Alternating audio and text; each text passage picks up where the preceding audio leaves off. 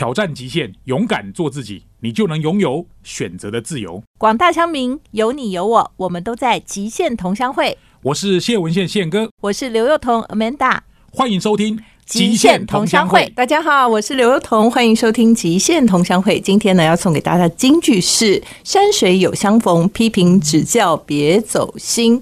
其实啊，我们呢最常就是为了面子，所以呢，当别人给我们一些好像指导的事情的时候呢，要么我们就是因为面子拉不下，就没有在听人家讲什么；要么呢，就是觉得说，哦，我这个玻璃心碎啊，他是不是真的很嫌弃我？其实说实在的，如果别人给我们一些批评指教，你可以把好的意见呢当做自己可以改进的依据。但是呢，如果你评断之后呢，或许他是个你可以忽略的事情，那你也就别上心。因为当你呢上了心，你反而就没有办法好好的客观判断。如果你不上心，或许你可以在这里得到学习，或许你也懂得要怎么跟别人相处了。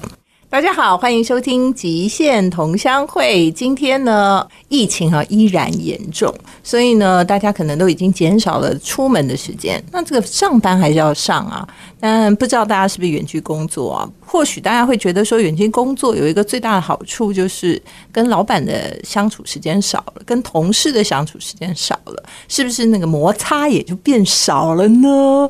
所以啊，根据网络调查显示啊，上班族。对于说我不想要继续这个工作的最主要前面三个原因，第一个原因就是上司霸凌你；第二个原因就是哦我在公司里头人缘超差的，然后大家排挤你；那第三个就是说啊你的工作跟你的志趣的确不太相同啊。但是我们到底？你知道工作的时间占人生时间这么长，我们要如何能够安身立命呢？今天我就请到专家中的专家来跟他讨论这个问题。我们欢迎职场专家、畅销书作家邱文仁。主持人好，各位听众朋友，大家好，我是文仁。哇，你最近出了一本书，叫做《要敢撕才能活》。其实这个“撕”字是应该大陆用语嘛？哈。互撕对撕，大概你也可以说是撕下自己的面具，我觉得也可以这样讲。就是说，其实就是要敢跟人家争斗啦。那但是刚刚文人说，你也可以把它解释成说是把自己的一些事情，把自己的一些盔甲撕掉，这也是一种想法，或者是说两个人吵架 fighting 撕破脸了。这个诗有这样子的意思，呃，不过你去想啊，它虽然是一个动词嘛，对不对？可是它比踹呀、踢呀、打呀，感觉好像温和了一点，温和很多呀。说起来，因为这是我第二十一本出版的书籍，天哪，二十一本书，感觉好像每天都很认真在写。那是因为我二十年前就出了我的第一本了，就是大概差不多平均一年一本。这样子的一个状态，那其实我每一本书的书名都还蛮温和的哦。可是这个算是比较激烈的吗？这一本就是要敢思才能活，是后来编辑给我的书名。哎，我一看觉得蛮喜欢的，因为毕竟就是说这二十年来，我大概一直都是以蛮温和的风格来。写书，对，但是时代走到了现在，那我也因为这四年，我开始去念心理学，然后也学习到很多东西了，所以就觉得说，其实你温和待人是一种做法，但是如果说你碰到什么挑战的时候，你勇敢的去面对它，fighting，哈，这个其实也是我觉得每个人职场中人都应该学习的东西。所以啊，一句话讲嘛，啊，面对它，接受它，放下它，是吗？好，就是说这还是一个三步骤。但是呢，我觉得既然二十一本啊，到这里有了突破，就是要互撕。所以呢，这本书啊，我其实看了一下，我觉得刚刚其实我们今这一次的金句也是从这本书出来的。如果能够拉下面子的话，其实别人的批评指教，有的时候。说不定还是真的有点好处，就是你如果能够改善的话，那有的时候是因为别人可能情绪化啊，或者老板可能就是喜欢发脾气啊。其实坦白讲，跟你也没什么大关系。是的，所以你千万别上心，对吧？对。所以呢，在这本书里头，我看总共是有四个章节，然后第一个章节里面呢，其实讲了一个我觉得很有意思，他就说勾心斗角啊，那如果说在这个同事之间呢，这种事情很频繁的话。你有什么良策？我年轻的时候，我进入职场，我一直有那种观念，就是说做事比做人重要。我很长一段时间都觉得我做事做好了，其实人际关系相对来说没有这么重要。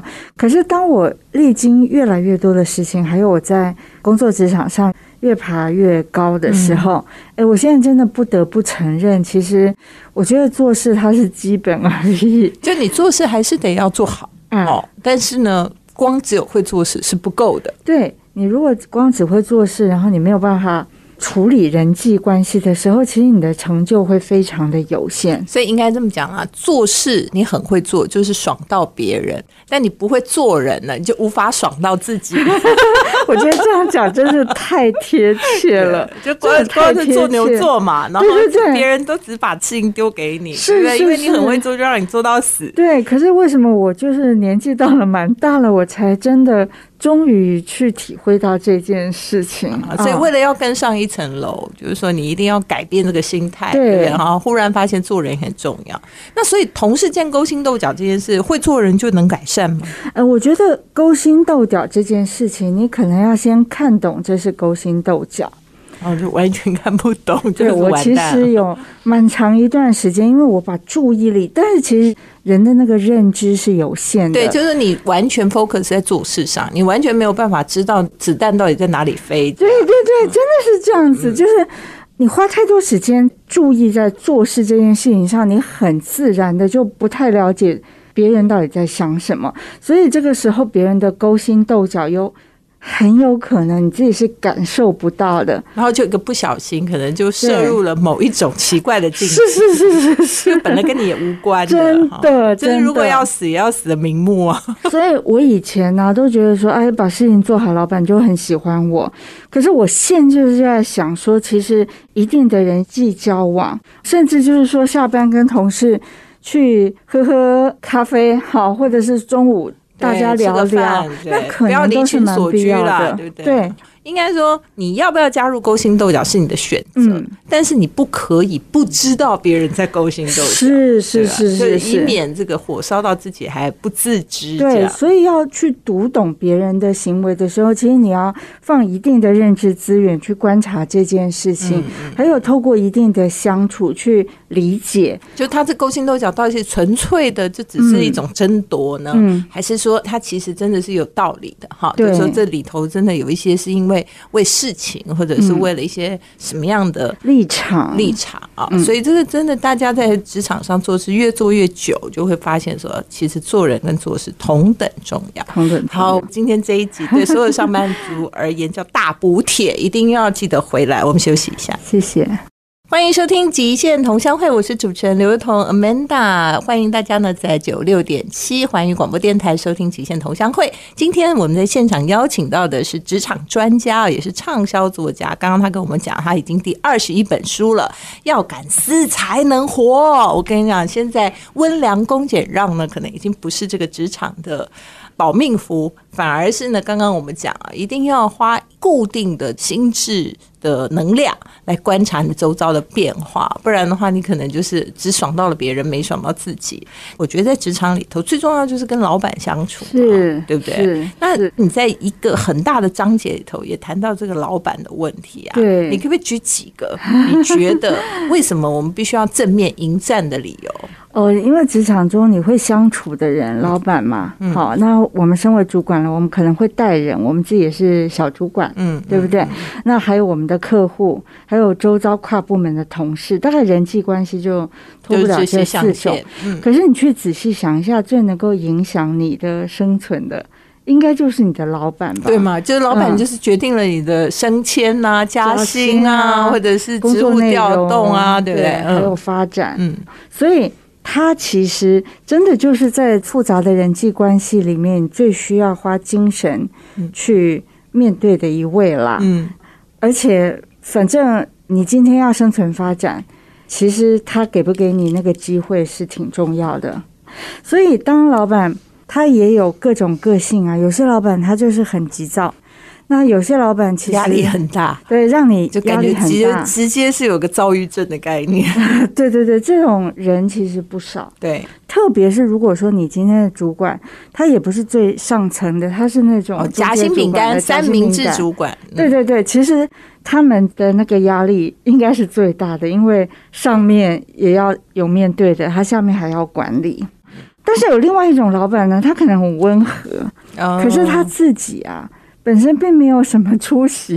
我这样讲就很白，对很不对？糟糕了，就是你选的那个，或者说你不得不跟一个感觉好像比较没有企图心，或或者是是没有在前景没有前景的老板在一起。其实那个跟着他也很闷。对啊，就是强势的老板有强势老板的问题，然后这种感觉有点真的懒惰，对，然后你跟他做了半天，其实你也自己而且没什么成就感，没什么成就感，也没有什么前途。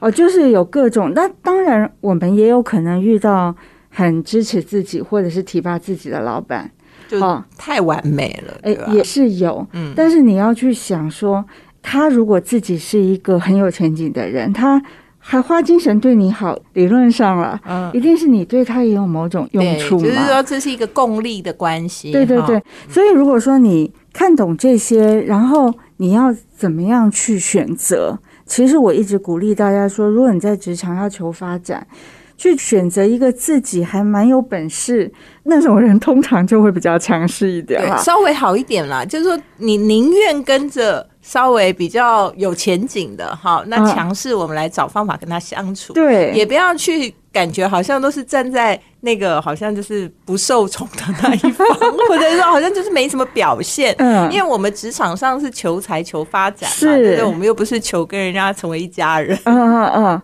对，所以其实，在职场中，就是要求生存、求发展、求收益。对，那通常，如果我可以选的话，我会去选那种职场上的强者。那如果要跟强者相处，有没有什么比较地雷不要踩，或者是说有可以怎么面对的方法？诶，其实每个人都有每个人的地雷啦。但是我也曾经跟过强者的老板，他是跟他一起工作，工作强度是真的很强的。对，那刚好当时我自己也是蛮能够配合这个工作强度，就尽量的配合他。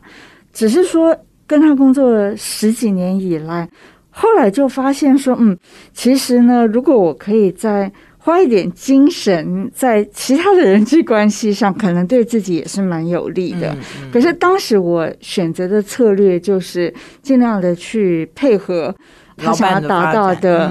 目标。好，我其实蛮目标导那向的你觉得那时候的收获是什么？跟哦失去是什么？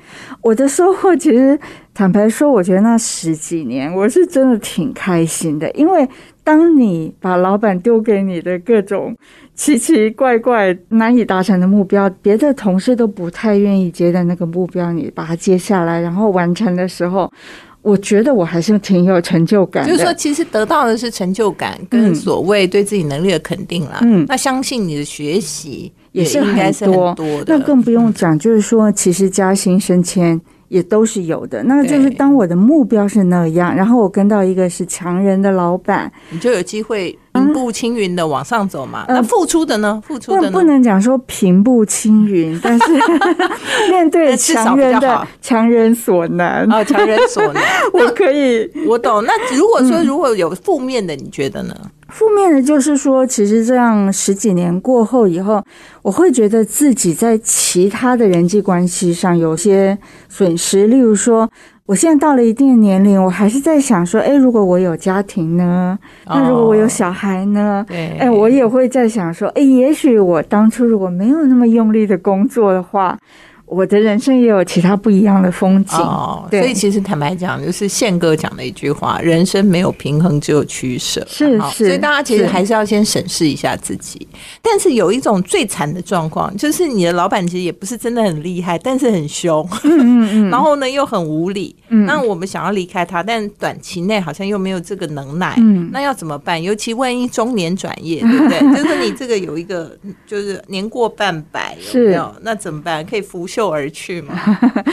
我觉得面对到很不合理的人的时候，其实以心理学来讲，它有几种模式，一个是战，就是 fighting。嗯，啊，一个是逃，就 flight，就是跑掉，就离开他。但是其实，在职场中，大部分的人我观察到了，他都是采取第三种模式，叫做呆，就是呆在那边，而不战也不逃。对，不战也不逃，但是傻在那边，想说啊惨了惨了，我怎么面对这种无理的情况？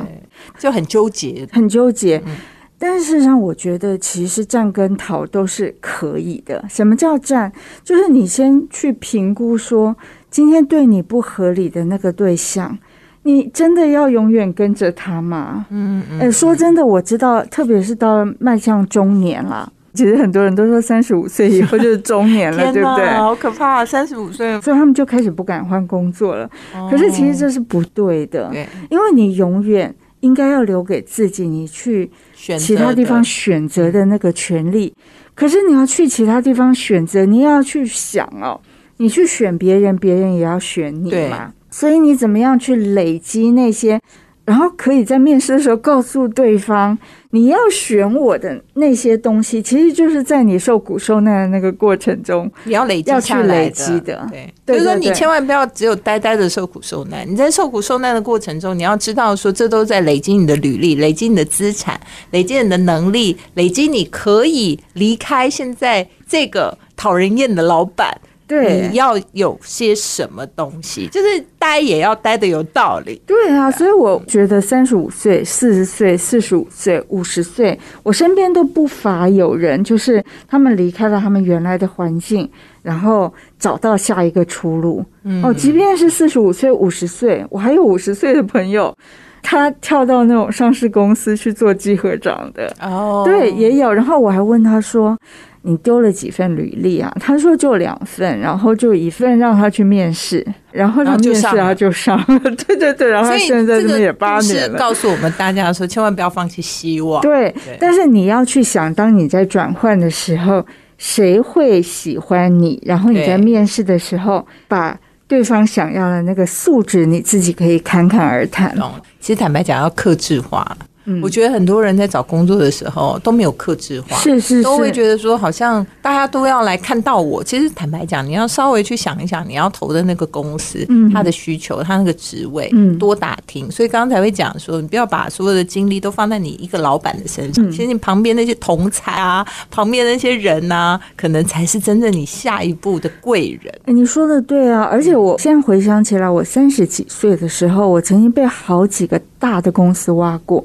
那你都没去，我都没去，因为我其实对我原来的那个工作，第一个是真的也有喜欢啦，因为它很有挑战性。然后第二个就是我某一种程度，我算是忠诚度相当高的那种人。看得出来。好，嗯这个为什么不换工作？然后到底忠诚好还是换工作好？我们下一段要再回来谈。欢迎回到极限同乡会，我们现场呢是职场专家邱文仁，最近出了一本书，叫做《要敢思才能活》。在职场上呢，我们常会想，有一句话讲的是说，善良哦，可能是一种选择哈、就是说你聪明才智是天生的，但如果你要选择善良，那其实是一种选择。好，那善良的另外一面就是黑化嘛，哈，我们常常看那个连续剧里头，本来很善良的主角，因为一些压力以后就黑化。所以我其实想问文人一个问题，就是说，如果我们在这个职场上真的是很多事情很不友善，那我们是不是也应该沦为黑化？是不是只有这个选择，还是我们有其他的方法？我好几年都在想这个问题耶，但是后来我就我觉得在听的人应该也在想，说我到底要不要跟别人一样？是不是？对，可是我想，我跟幼童都是善良的人，嗯哦，你真的有办法改变你的善良去黑化吗？我觉得他也一定有点难度哦。就是说你其实要垫垫自己的斤两。好，所以善良是一种选择，没错。但是我觉得善良它也是一种天生属性。可是当你如果只有善良这一种策略的时候，我觉得你会遇到的挑战真的会很多，而且你最后很可能就会被不善的人欺压在被打趴在地上。对，所以我后来的结论就是说，善良其实是可以保有，但是你面对人群的策略不能只有一个呀。哦，对，就是说你可以保持一颗善良的心，但是你应对的技巧跟方法是可以进步的。对，你的策略可以有很多种，所以我现在呢会觉得说，第一个，我遇到事情的时候，我一定不要怕事。嗯，但是呢，我一定要去学习怎么样能够了事。所以我的本人的个性是我不会去惹事的，但是遇到事情我绝对不要怕。因为我跟你讲，很多人是这样子啊，人善被人欺。对，然后呢，人家说愣头青棍，好，就是说你如果是软土的话，他就会一直。测试你的底线，嗯，所以善良可以，但你不要当笨蛋，好不好？就是很明确的，人家就是在占你的便宜，就是看你好欺负。那这时候其实文人给我们的建议就是说，其实你就要设底线，人跟人是要有底线。嗯，而且有的时候呢，你让人家觉得你没那么好欺负，其实你就很大程度的解决了很多麻烦。就好像说，如果你今天早上出门都不锁门。你家的那个遭小偷的几率，一定就比锁门的要多一百倍了，对吗？就是说你完全就不设界限，那人家当然就觉得说什么都可以推给你，是不是？对，所以我有的时候我去看幼童姐的那个脸书，我看你在 fighting 的时候，我都觉得好开心。原来我是 fighting 的代表。可是当别人去误会你，嗯，当别人去讲不对的事情的时候，如果你就默默的承受。其实那个没有什么好处，反而说我直接去面对，然后还击。甚至是把话说清楚，我觉得这就是一种很好的态度，它就是一种敢思的态度啊。哦，所以其实你不见得一定要到黑化的程度，你可以只是为自己立出一个很好的界限。嗯，然后呢，刚刚我们前几段有跟大家说嘛，就是说你应该保持一个高度的警觉性哈，对于人际关系里面的相处啊，不要说只有把你的整个的精神都放在同一个人身上，这个是我自己的职场体会。就其实很多时候老板。啊，会很容易的把你当挡箭牌，嗯嗯嗯，对，因为其实为什么你会存在，就是帮老板当挡箭牌嘛，所以呢，他其实无中也可能会帮你树立很多敌人。对对对，有的时候是老板故意的呀。对，因为他必须要把很多，就是他是白脸嘛，那你是黑脸嘛。那黑脸其实你知道，这世界上不是那么多聪明的人，他会以为说，哦，老板真的是这样想啊，哦，其实不是哦，他就只是让某一个人当黑脸。那那个黑脸的人，坦白说，如果你不是真的很会去经营关系，或者是去好像疏通你旁边的一些障碍，其实你蛮惨的，会很黑。对，特别有时候在一些欺凌事件上啊，其实最后面的主谋。都是那个大 boss，对，都是老板呐，故意设了一个局，没错。然后自然下面就可能会有他的打手，他的跟班，这也是一种我们在职场上会碰到的情形。嗯，那反正这些事情，因为我其实也换过不少工作了。我后来就觉得说，不是单单你换工作就可以解决，因为你的你如果没有改变你自己的策略，嗯，或者你没有学习一些技巧，嗯，其实你到哪里都一样，都一样，因为只是换一群人而已。但事实上，人性是不会变，对，差不多。好，那其实那个文人姐在这本书里头呢，也跟我们讲了一个事情啊，就是说，其实心灵也是要重训的，对不对？就我们常常锻炼我们的肌肉。但我们没有锻炼我们的心智，嗯，那你觉得在职场上应该锻炼哪些心性？我觉得一个是自我效能感，好，就是说我能够成事的这种信心。哦，就不要讲说好像我一定做不好，我一定做不到，我一定不可能，然后有什么事情我一定不能承担。您想想看，您这两年，我这承担的有点怪了。对，面对了多少，这个就是化不可能为可能的，嗯，对不对？很多事情我们也先不要自我受限了哈，然后再来就是面对批评指教的时候，那个心理的强度。对，就我刚刚讲的嘛哈，我们一开始就是说，其实山水有相逢啊，别人批评指教你，你也不要把别人就贴标签说他是好人还是坏人。嗯，有些人称赞你，他不一定是真心，嗯，对吧？嗯，有些人给你意见，他不一定是对你不好。嗯，所以你其实要冷静的去观察跟判断。那有些人他批评指教你，真的就是一时爽。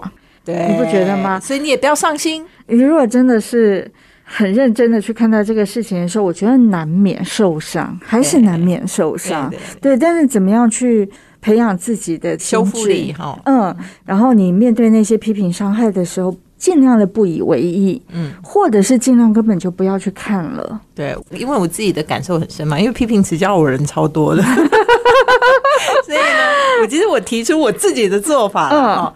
第一个，其实我是觉得，你可以想一想，批评指教你的人跟你的关联性有多高。嗯，然后呢，你就想一想。大概上一次、上上次、上上上次批评指教你的事情，你还在意吗？那你经由这两个判断，你可以筛除很多你事实上已经不会放在心上的事。嗯嗯就是说，他跟你根本八竿子打不着，就是说网友到底他是谁啊，对吧？然后第二件事情是说，哦，可能他就是一个什么邻居的朋友的朋友的谁的小孩这样，反正就是一个跟你真的八竿子打不着的人。然后第二件事就是说，哎，你就想一想，说，哎，上次你现在很难过，但是可能上个月批评指教你的人，上上个月批评指教你的人，其实你已经忘了。所以你这两件事情马上就可以剔除很多，你觉得现在也可以不用在意的。嗯那当然剩下一些，我觉得啦，真的人很难接受别人说你不好，我觉得这是人之常情。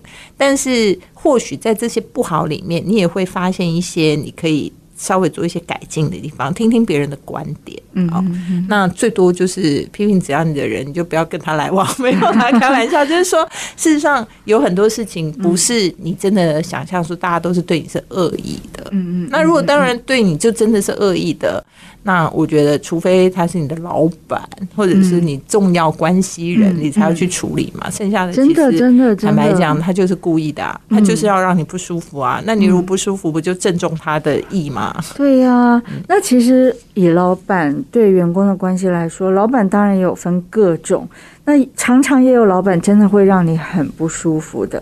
可是这个时候，如果说我们这条职场的路径是我们还是值得去面对，或是直接进行，它会让我们有进步跟收益的时候，我觉得老板的批评指教，一方面呢，你也可以去想一下，说是不是真的自己没有做好啦。然后另外一方面，我觉得有的时候也不见得要真的入你的耳。我曾经看过一个同事，我就蛮佩服他的。他是我从外地工作回来，就是这几年，然后我曾经也是加入某个公司，然后当副总经理。然后在开会的时候就发现说，当时那个老板真的是有躁郁症那一种，就是我天哪！对他真的就是忽然就啪就开始狂风暴雨一样地完全没有办法自我控制。他完全没有办法自我控制。但是其实我工作也很久了，即便他声量再大，我都知道这件事情是他自己的问题，而不是员工的问题。然后说真的，这几年我已经比较少看到这种情形了，所以。我是知道他也不是在针对我，但是我还是对于那个声量觉得很难以忍受。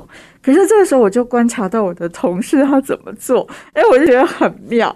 我就发现我的同事拿起笔记本，然后呢，就用笔在那边记录，好像在记录那个老板的狂风暴雨，但是事实上他鬼画符什么，其实没人哦，知道。用他用一个发泄的方式在纸上发泄就对了，对对吧？因为如果说你今天是看着老板，那老板可能觉得你在挑衅他，对，那你头低低的，又好像小学生在做错事。对我觉得这两种都不好。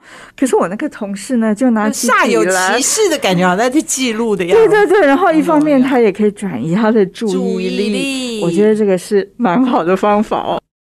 今天很开心啊！我们在现场请到的是职场专家以及畅销书作家邱文仁哦。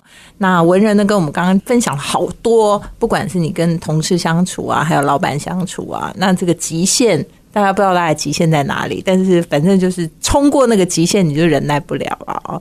但是我觉得我们刚刚已经讲到一个很重要的重点，就是说，其实外在的环境啊，这些人际关系啊，可能你不得不的面对。嗯，但是你真的要取舍的时候，我觉得在最后这一章，我觉得写了一个很重要的观念，他就讲说，打击伤害天天有，体现价值较有力。真的哦就是其实那些事情可能都无法避免，也不会你听完今天这个节目，你就明天一切都世界和平。嗯，但是真正重要的是你想要什么，对不对？对就是那个价值到底是什么？你可以跟我们再多描述一下。